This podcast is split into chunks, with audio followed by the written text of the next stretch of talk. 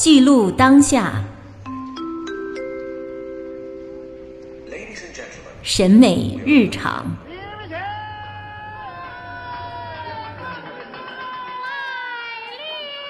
听见。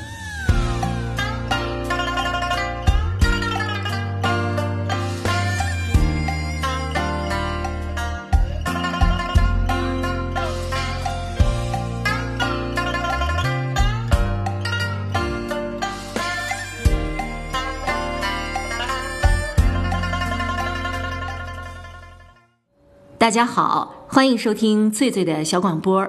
我们今天开始开播一个新的栏目，叫“听见”。二零一九年十二月二十一日，昆明市西坝路一百零一号彝族音乐论坛梅格史诗专题报告，讲述人云南省姚安县非物质文化遗产保护传承展演中心副主任郭小伟。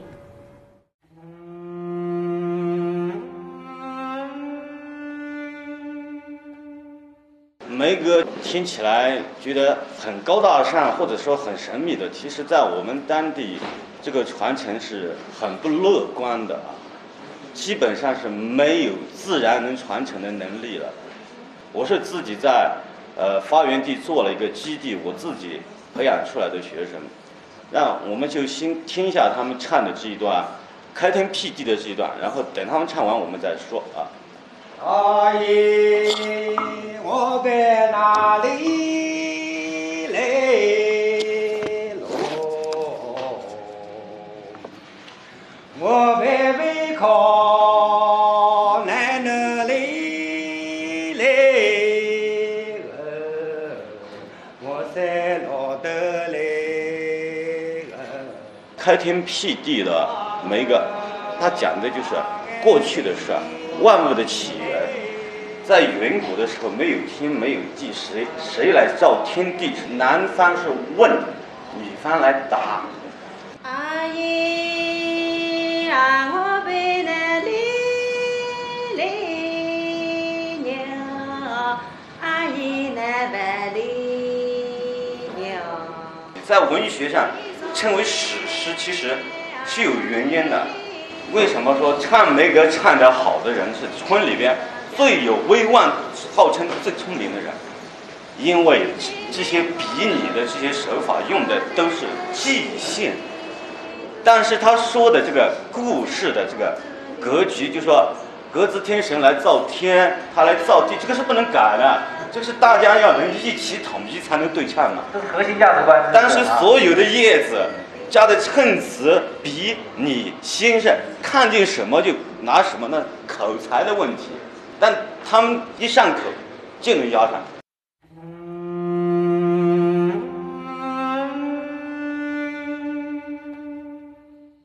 我们那一代的彝族的这个谈恋爱方式有两种，一种就是传统的，叫姑娘房，串姑娘房。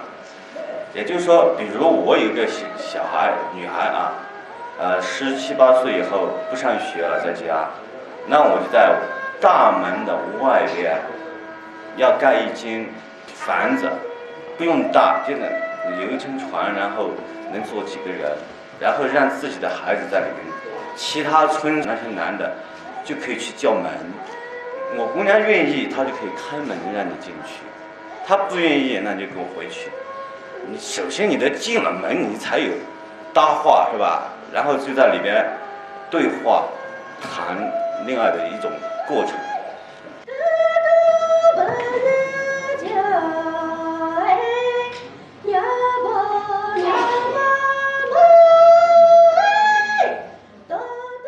但这个姑娘房，这个婚俗的话，基本上现在都没了。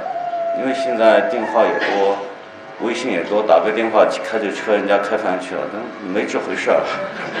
因为这个可能消失了，可能有十年。也就是说，我上大学的时候，我在艺术学院的时候还有，是最近才消失的，十年左右。阿姨，我们在九年了，你在抽烟了，白车是哩哩哩是可烟。另外一种恋爱方式呢，就是蹲香火的这种呢，就是约好我们村去五个男小伙子或者是六个，你们你们村来几个，然后我们约好以后到那儿等着，然后一起弄个火，带着一点吃的在那儿唱一晚上梅歌，那是也是唱到天亮的。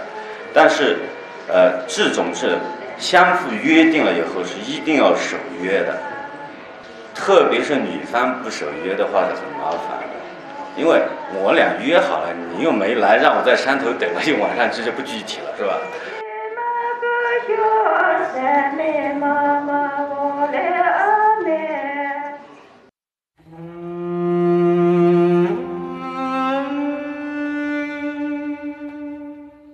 因为我们的梅格，嗯，现在写在书上，你们看的是很容易的，其实不是，它是在我们彝族里，我们的语言里边应该说，它不是白话文，它相当于我们的文言文，它里边唱的很多内容是平时我们日常是用不上的，所以很多人学梅格说难学，就哪怕他是彝族会讲彝话。因为他要来学的这个不是语文，叫文言文，是另外一一回事。它一个严格的一个问、答、演、赞各种格式，跟八股文一样这种模式在里边。然后你不按这个模式出牌，你的对方就没法跟你唱。很多彝族，特别我的学员刚刚来跟我学的时候，唱了他都听不懂。到后来慢慢慢慢的耳音惯熟了，慢慢慢的问着问着懂，都一个很漫长的过程。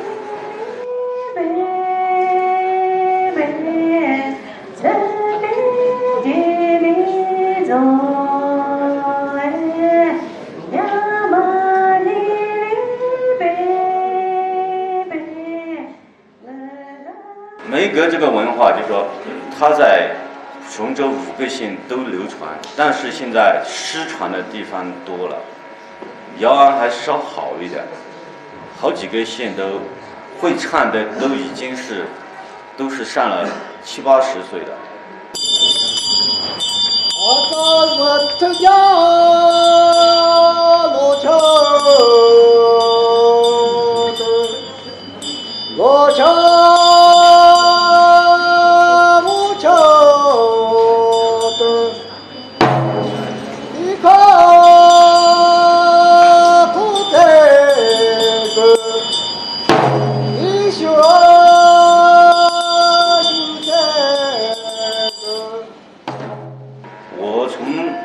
真的没隔了现在十多年的时间了，我采过风的，问过的老艺人一波，估计有十二十几个，都已经去世了。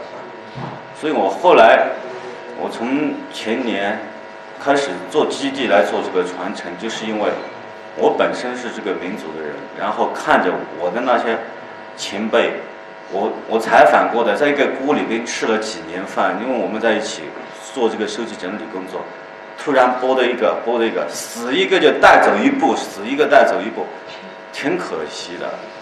但是人都会死是必然的，但都死了呢。我我曾经在我们县里面说过个话题嘛，我说二十年以后，谁要说看梅格听梅格，你们是不是要跟对方解释说坟上听去，不做传承的结果就是这么回事，就坟上听去的，那老人埋在那儿。不可能有。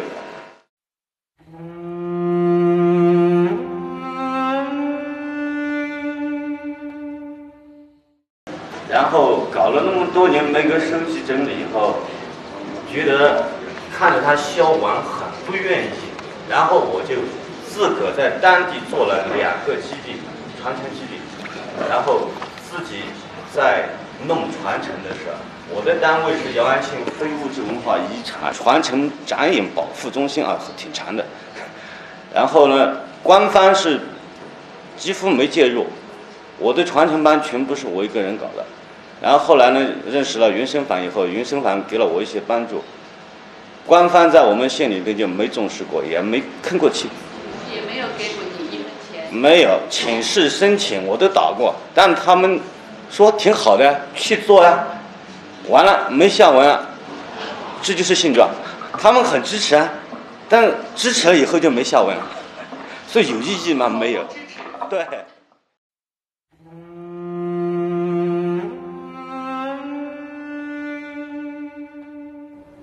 好的，本期节目就是这样，感谢您的收听，欢迎继续关注翠翠的小广播听见栏目，我是翠翠，下次见。